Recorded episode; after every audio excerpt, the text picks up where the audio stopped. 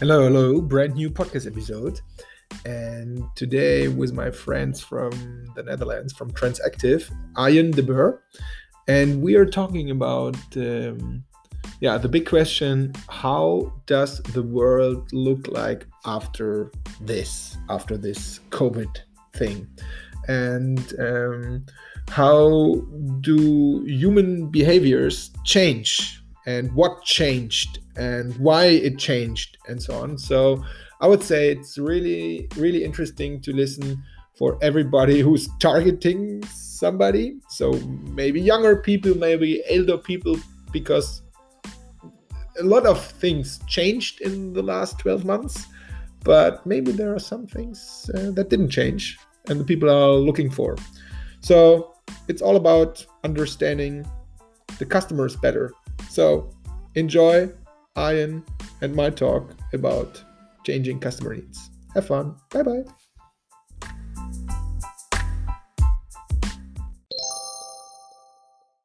Clap, clap. Brand new podcast episode with my friends from the Netherlands.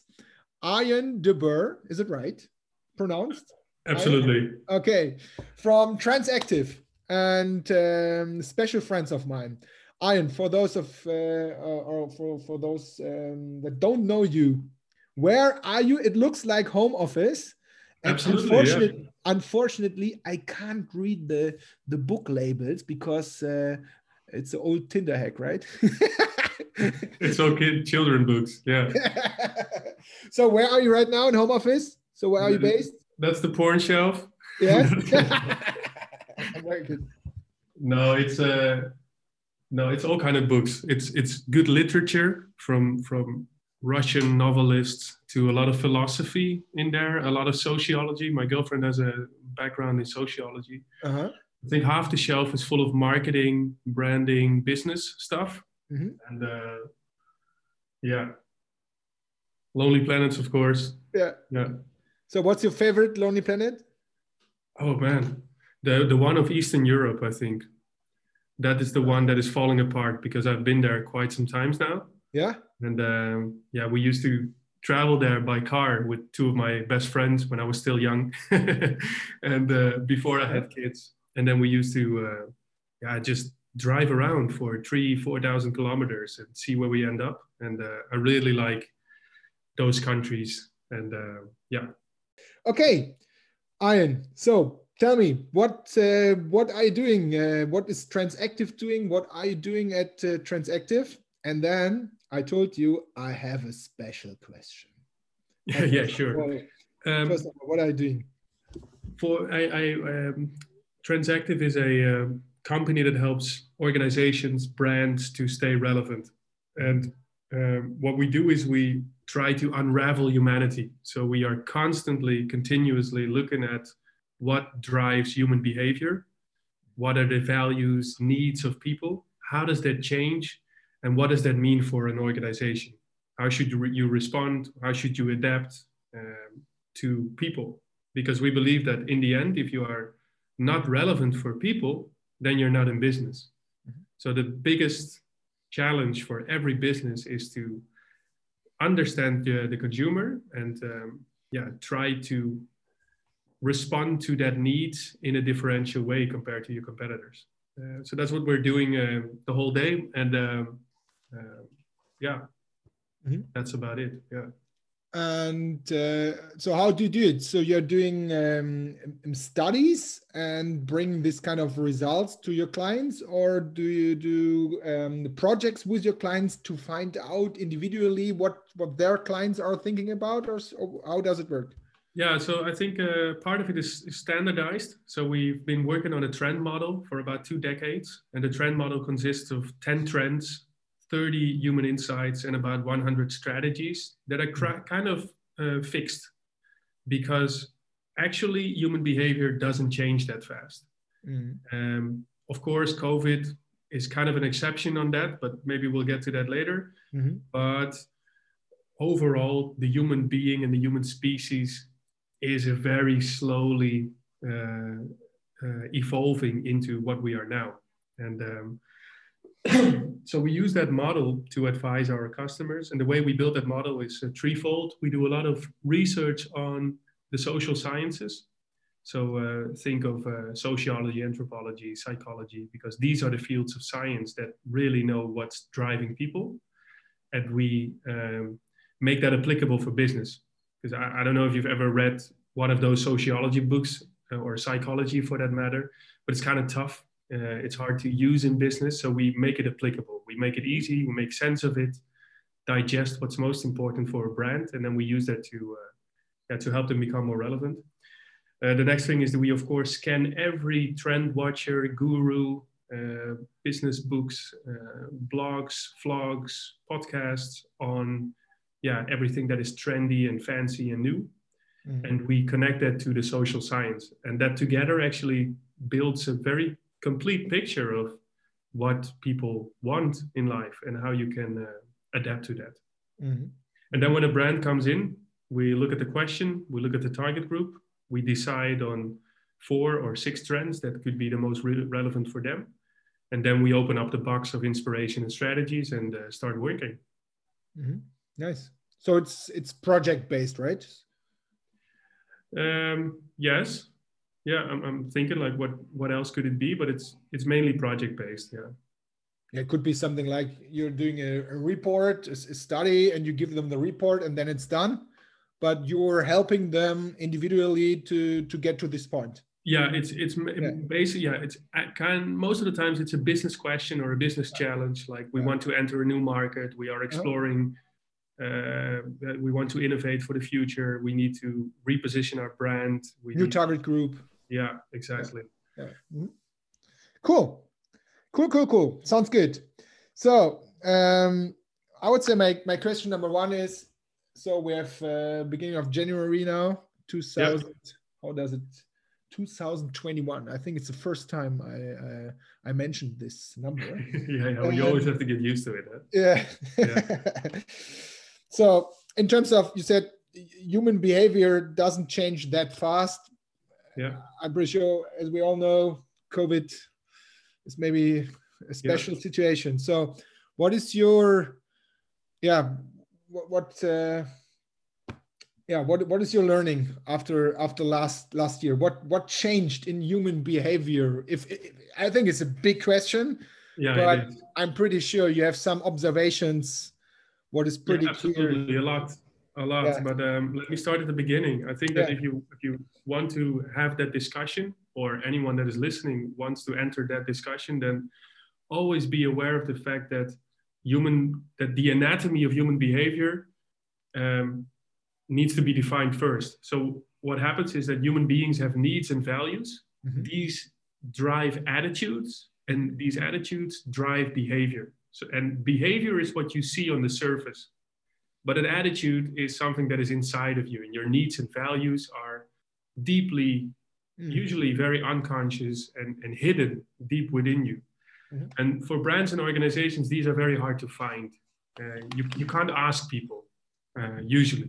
We do that a lot in research, but uh, we, at Transactive, we re- don't really believe in that type of research. At least if you want to be original or you want to do something new, then you should not always use that. But if you look at behavior, of course, we wash our hands more, we use face masks, um, we don't travel, we do uh, groceries through e commerce. So things change, absolutely. But deep down, you are still the same Hendrik Lennartz, mm-hmm. and you are really looking forward to go partying again. It's not that you are, that's a deep need of you. You're a rebellion. Uh, you're, you, you like adventure, and you miss that right now. And it's not that if COVID is over and you haven't been flying around the world, all of a sudden you won't decide to go to Split anymore. You will because you are still the same human being. Mm. And human beings haven't, well, the evolution of, of the human species is going on for 100 thousands of years. And in that sense, deep down, we are still the same. Um, so if you look at behavior, some things change, but if you look at what is driving us, not that much is changing. So what is happening when the vaccine finally enters our countries is that we fall back to, to our old patterns. We just go back to what we used to call normal. Now we call it the new normal, and then we go back to the old normal again. Mm. Uh, and of course, if you really like the fact that you are doing online groceries, you will continue to do that because it's very convenient. But um, I think that we will definitely go back and travel again. We will definitely go to the shopping malls again um, and all sorts of uh, things. So uh, don't expect everything to change. And it's not my opinion, it's really based on a lot of scientific research as well. Mm-hmm. What we did at Transactive is we looked into what sociologists and psychologists um, have found in previous uh, crises and we had many before. Eh? We had uh, wars, we have financial crisis, health crisis. There are terrible things happen to uh, human beings uh, in the past, in the past 100 years. And time and uh, time again, what we see is that our, when a crisis is over, people get back to normal again. So that's good news because that means that for many businesses, you definitely need to respond to those temporary short-term changes. But what you should also do is look at um, yeah decide on what need and what uh, value is long term because people will fall back into normal and that's what you want to build a strategy on and things that are stable uh, mm-hmm. besides some things that are changing rapidly mm-hmm. okay cool that's I, I, I, was thinking about some some uh, uh, some examples let's take this yeah i think it's easy easy to uh, easy to discuss about the home office thing yeah. So what, what do you think about this home office thing? It sucks. no, yeah, I, I, I, think that uh, I, I, know you have children too. So from from one point, I, I think it sucks, yes. But from the other point, so so we are living in the in the center of Cologne. So my way to the office with the bike is just 15 minutes. So I don't yeah. have to complain about long distances. Uh, I have to go to work, but from this point of view, I'm pretty sure there are so many people outside to have to go to work for 30 minutes, 45 hours, maybe longer. Yeah. So what do you think? There it doesn't have to do something with needs or values. It's for sure some but I, think I don't that, think um, that it will, will go away. No, I think there are a couple of narratives going on. The yeah. one is uh, exactly like uh, everyone is experiencing also the positive side of working at home. Yeah. That when you close your laptop, you can enjoy the kids and the family. Yeah.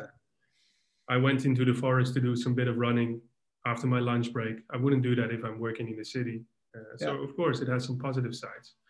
Um, and but I think that what we now start to realize is that we miss the creativity and the social connections happening around us in the office and the rhythm that it gives us the space in our head that when you enter the office building you start working and when you go out, uh, you're done. But if you're working and eating and fighting with your kids and homeschooling them, and then at the end of the night, having a meeting on Zoom and then trying to be romantic with your girlfriend on the same table, that is confusing for a lot of people.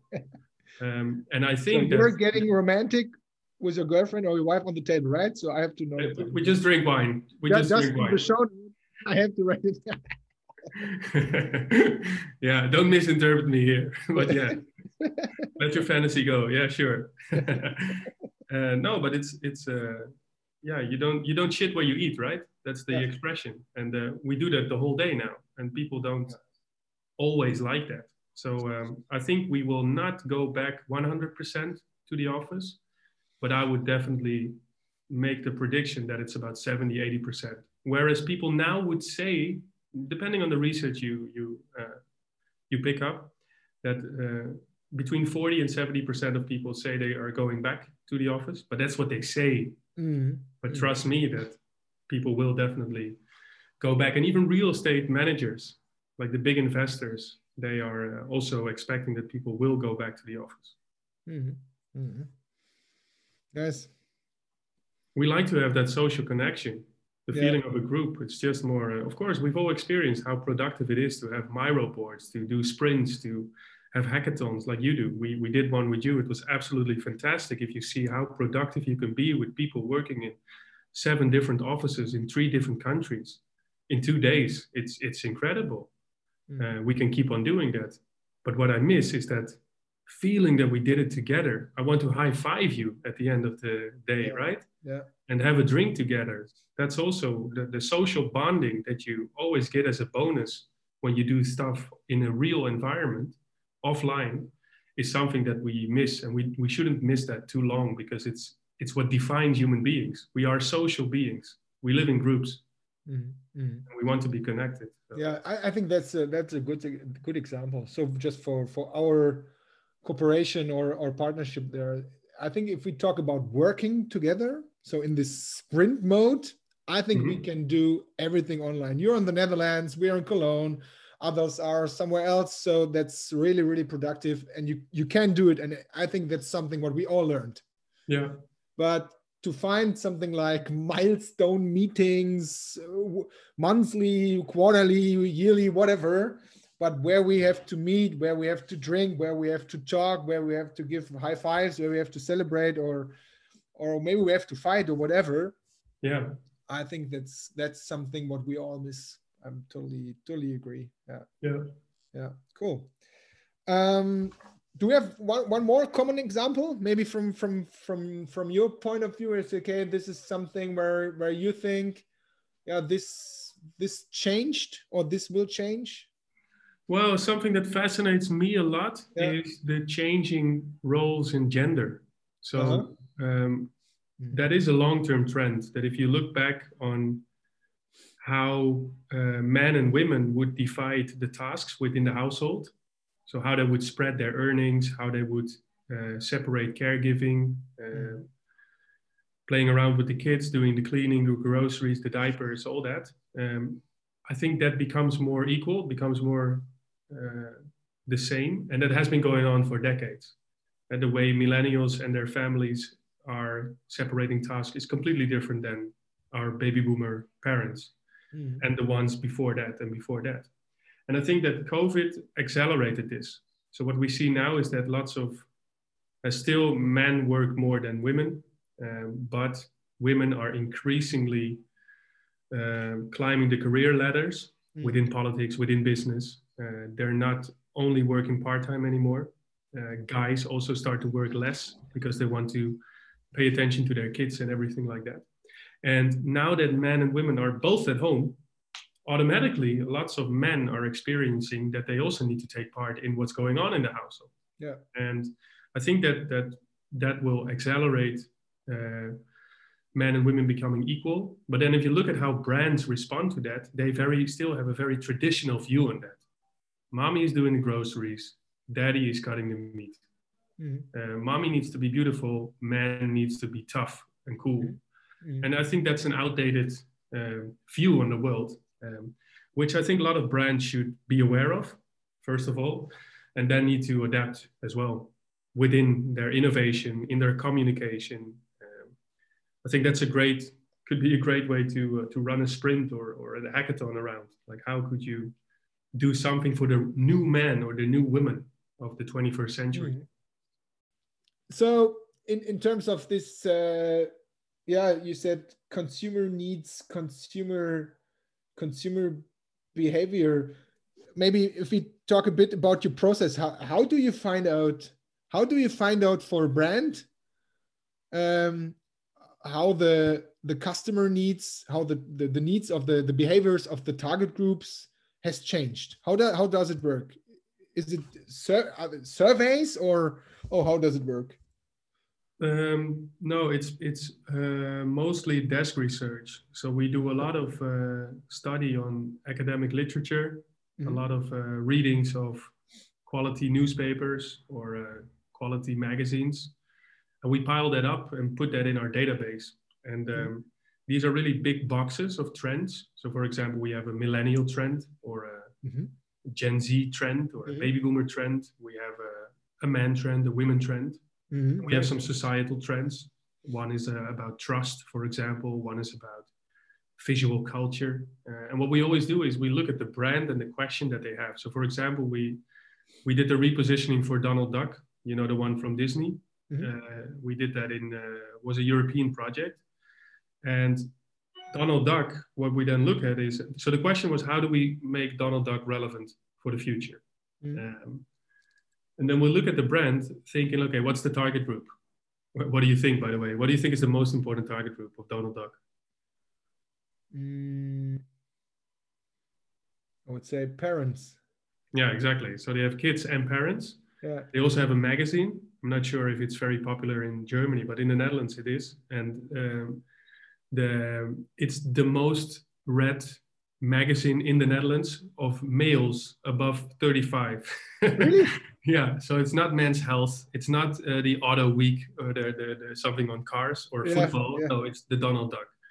Um, and, and Donald Duck himself is a male as well. So we look at the male trend, like how, how do men change? And then we, we open up our database looking at, okay, what are the relevant shifts that we could use for the brand to reposition itself?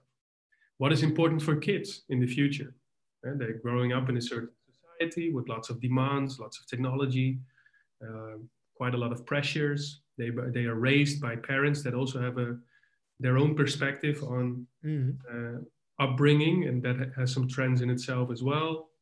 Uh, and yeah, and we look at what is most relevant for for a certain brand, and uh, yeah, on every insight we have, we have strategies that we can uh, allow them to adapt on. So one thing that, for example, comes to mind is that Donald Duck is uh, very much of an uh, experimenter. He's also he really has your mindset actually, execute or die. Mhm. Um, so he's trying out a lot of things. Yeah. and uh, that is really something that is um, a new mindset in society especially with young kids. They use a lot of technology. They want to make it happen in life. So they have that experimental mindset. So that's something that donald duck should also focus on and should not present as a weakness as being a duck that always makes mistakes. No it's a strength. That's a repositioning it's a, it's a trade it's a mindset that really helps kids to become successful in today's society so that's something that they need to highlight Mhm. so that's how we try to create that puzzle. Interesting. Interesting. And you could do the same for for Daisy Duck. I, I think it's maybe in my eyes just much more interesting because just if, if I think just one one second uh, about it, it is I think Daisy Duck is so much more in this uh, yeah not the women like they want to be today. Exactly. Yeah. Yeah, so th- this Yeah. repositioning is uh, Yeah. No. Exactly. Yeah. yeah yeah yeah interesting. Mhm. Yeah. So I think that the the, the, the Mhm. yeah the key takeaway. I think the most we we often answer that question like what is the most important or ask that question when we do workshops and stuff. What is the most important trend for you as a business? Yeah. And most of the time, lots of companies start with technology. Right? It's uh, it's AI, it's blockchain, it's uh, virtual reality, whatever. But it's not. It's people. It's the changing needs of people. If you understand that, you're still in business. And that's the same with COVID. We have lots of research showing that many, many companies are wondering, like, what is going to happen post pandemic? What are the changing needs after this whole thing is over? Over. And I think that, yeah, the key takeaway is um, focus on things that are stable. Focus on that deeper human needs that don't change because you want to build a strategy on that Mhm. thing that is stable Mhm. or else you become very wobbly. You, you keep on Yeah. changing, and that, that's very confusing for lots of uh, for most consumers. Yeah, I, I remember maybe last year in, I think it was April. So the beginning, the real beginning of this uh, COVID uh, thing, and we had a we had a client or a potential client in our masterclass, Mhm. and they were they were selling um, how's it called uh, standard houses. Mm-hmm. Yeah, standard houses. Prefab, Mhm. like prefab. Yeah, so so that it's really really easy. You can have a catalog and say, I want to build this house, Yeah. okay. and then they they build it for you. Say, and Yeah. it's done in a month, something like this. Yeah. Yeah. So, and that was their business. And then they came to our master class, and when when he told uh, his story, my first thought was, oh shit. That is a real problem now in this uh, pandemic situation because people don't have money, and so they are they have to they are uh, saving their money because they don't know how this ends and so on. yeah. And then he said, he started, no, we don't have any problems because uh, the people from the city Hmm. are fighting, uh, finding out right now that their that their flats are way too small and that it's so much better to live outside of the city That's Okay. the reason why we are full of leads. Yeah. And that was I, I still remember that was for me a turning point in my head where I said, Oh shit, my interpretation Yeah. was stupid. Yeah, because exactly. you don't know how the customer needs are changing. And for sure for the people living in the cities they are at home now and they are finding out okay i can't i can't live here the whole day because it's way too small because there are there's the dog there's a child there's my wife there's my partner whatever. Uh, that's so, that for me that was really a turning point in my head was okay you have to you have to be so much more specific now in this situation to uh, uh, to find out what they really need. Yeah, Yeah, absolutely. Yeah, yeah. Great example is that. Eh? Yeah. The, the the refugee from uh, Yeah. fleeing away from the city to the countryside. Yeah. yeah. It's something I talked about uh, with my with my with my daddy yesterday. So my, my parents are living in the countryside, so 65 kilometers from here in Cologne. So there's just wood, there's Okay. nature, and there they have a big old house because everybody there has a big old house. So Mhm. and I, I would say this uh, this area is is not interesting. Yeah, Yeah. there's no so from from the real estate perspective, it's not interesting because there is nothing. But what happens now? There is lockdown number two. The people in Cologne they have to go out and they Yeah. are looking. So I know as a, as a Dutch guy, you have no idea what snow is. So uh, uh, so how is this uh, Austrian uh, thing called? There's just one, uh, one, uh, not Königsleiten. There's one area in Austria where all the Dutch people are going. yeah, yeah. It's Königsleiten. It's yeah. Königsleiten, right?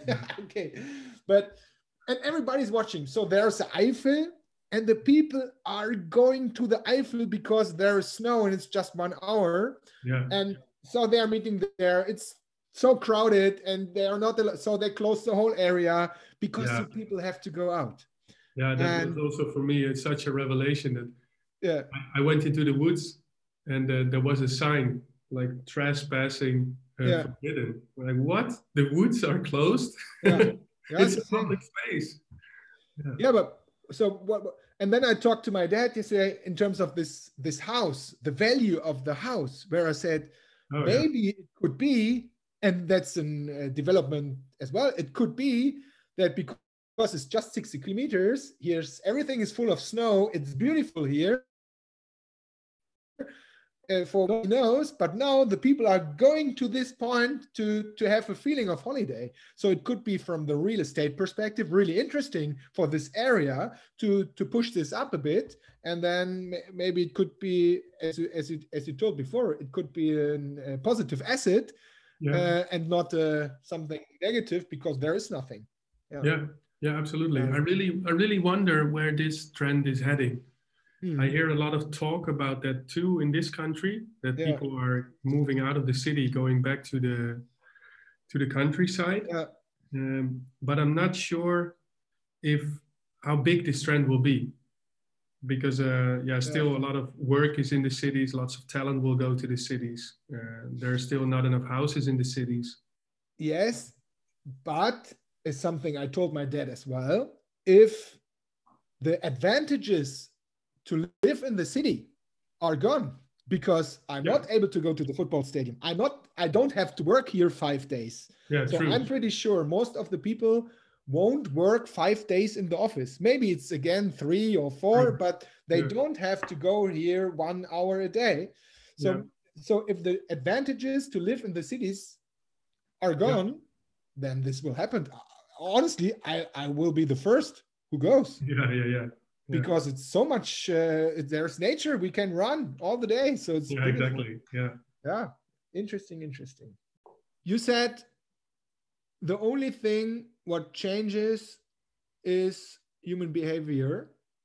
hmm Yeah, the needs and the values don't change that much. It's Yeah. usually the behavior. Sometimes the need was already there. Yeah, Uh, it, it is just um, touched upon due to this external factor like COVID. Mhm. So, what would be your recommendation? to Say, okay, in terms of this situation, what what is your recommendation? What what should everybody do now? Where where should they start to, to survive this thing, or maybe to to to see it as a chance to grow with it maybe yeah i think that there are 2 mm-hmm. um, two main well maybe three three main factors that are influencing people now so uh, one is uncertainty so what happens in times of crisis is people become very uncertain they buy a lot of toilet paper they uh, they they they uh, they they enter the capital in the US. They yeah. uh, well they they they embrace conspiracy theories. So people get very uncertain, and mm. that uncertainty in itself, um, how do you say that? Um, it it has an effect on the stress and fear that people have. Mm. So one overarching theme that many brands should be aware of is the fact that now, in during this COVID time, people are uncertain, they are stressed, they fear. So what can you provide uh, in terms of uh, security, stability, uh, mm. clarity? So take it easy. Don't take it too big on your great purpose and your emotions and how much you care about people. It's it's also do the basics in the in the right way. So help people on security and stability. Uh, and the other th- very big effect is the fact that we are social beings. And we mentioned that a bit before but the fact that we are socially isolated from each other we are maybe getting a bit used to it in terms of behavior. Um, we celebrated Christmas, every one of us, in a different way, and it was okay. We survived. But deep down, people don't like that. They want to have big kitchen tables full of food that they, um, yeah, order themselves, cook for a lot of people, and, and be together. So, uh, what can you do to provide that social connection, to provide that bit of fun aspect in life, to uh, yeah, give more meaningful experience in that sense? Mm. I think these are the two overarching themes. And what we do then is we plot these on a trend model. So we look at, okay, what does this uncertainty do for men or for women or for younger generations and older generations? But yeah, if you would get the basics right, uh, the challenge for people listening is, uh, okay, if my customer is uncertain, how could I provide stability? Mm. Um, if people are lonely, um, if they are not connected to others, what can I do to give them a sense of connection? Yeah. I love these two points and i have one from my personal perspective. I think it's in between and for me it's something like the feeling of uh, of uh, of liberty yeah. to, to yeah. so it's something so i'm 40 yeah. So i've never experienced that i'm not able that i'm not allowed to go there yeah the restrictions they, yeah that, and that's yeah. honestly that's something so it's my dna as well so but yeah. that's something so in my values what i found out now yeah. that is that is really hard for me to say okay i'm not allowed to go there. I'm not allowed to meet so i'm not allowed not not i don't take the decision because i'm not allowed to do this. That's something is that's something i i never learned. Yeah no, it's a uh, very good point, uh, Henrik, because that's exactly what's happening. People are restricted. Yeah.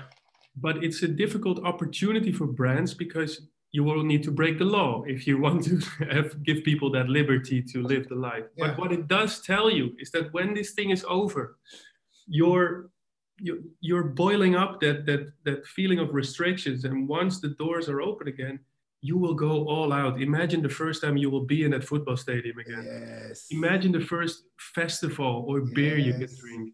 Imagine your first holiday. People will go all out. It will be an explosion of new babies being born and new marriages created. It's going to be a lot of uh, optimism and positivity floating through societies. Although it was a terrible year, I think afterwards we will see a lot of progression. So uh, yeah, maybe that's a very uh, yeah. hopeful note at the end. Yeah. Perfect. Arjen. Are you still there? Thank you very much. Really? Us. Uh, oh, don't worry. No? Okay, cool. We we we we will fix this. There's no problem. Um thanks for all your time. Thanks for your uh, for your insights. Really, in, really, really interesting topic. Um, this, yeah, to think about how does this world look when this is over. and how to find out uh, how we could uh, yeah fit our customer needs better. That's something uh, I think what is the yeah the main uh, the main exercise for all I would say at least marketing departments. Absolutely. yes. No, cool. Uh, happy so, to be buddy. One, yeah, if somebody wants to learn more about Arjen, more about Transactive, where can we find more of you guys? They can reach out to you and we can get connected, uh, or they can go to our website www.transactive.com. Mm-hmm. Um, get connected on LinkedIn through me, through you, Arjen de Boer, very Dutch. I'm the only Arjen in the Netherlands, I think, so you'll find me. Perfect. So I will. We will uh, put everything in the show notes, and I would say cool. thank you very much. Cheers to the Netherlands. Thank you, Arjen, and execute a die. Bye. will, man. You're welcome. See you later. Bye bye.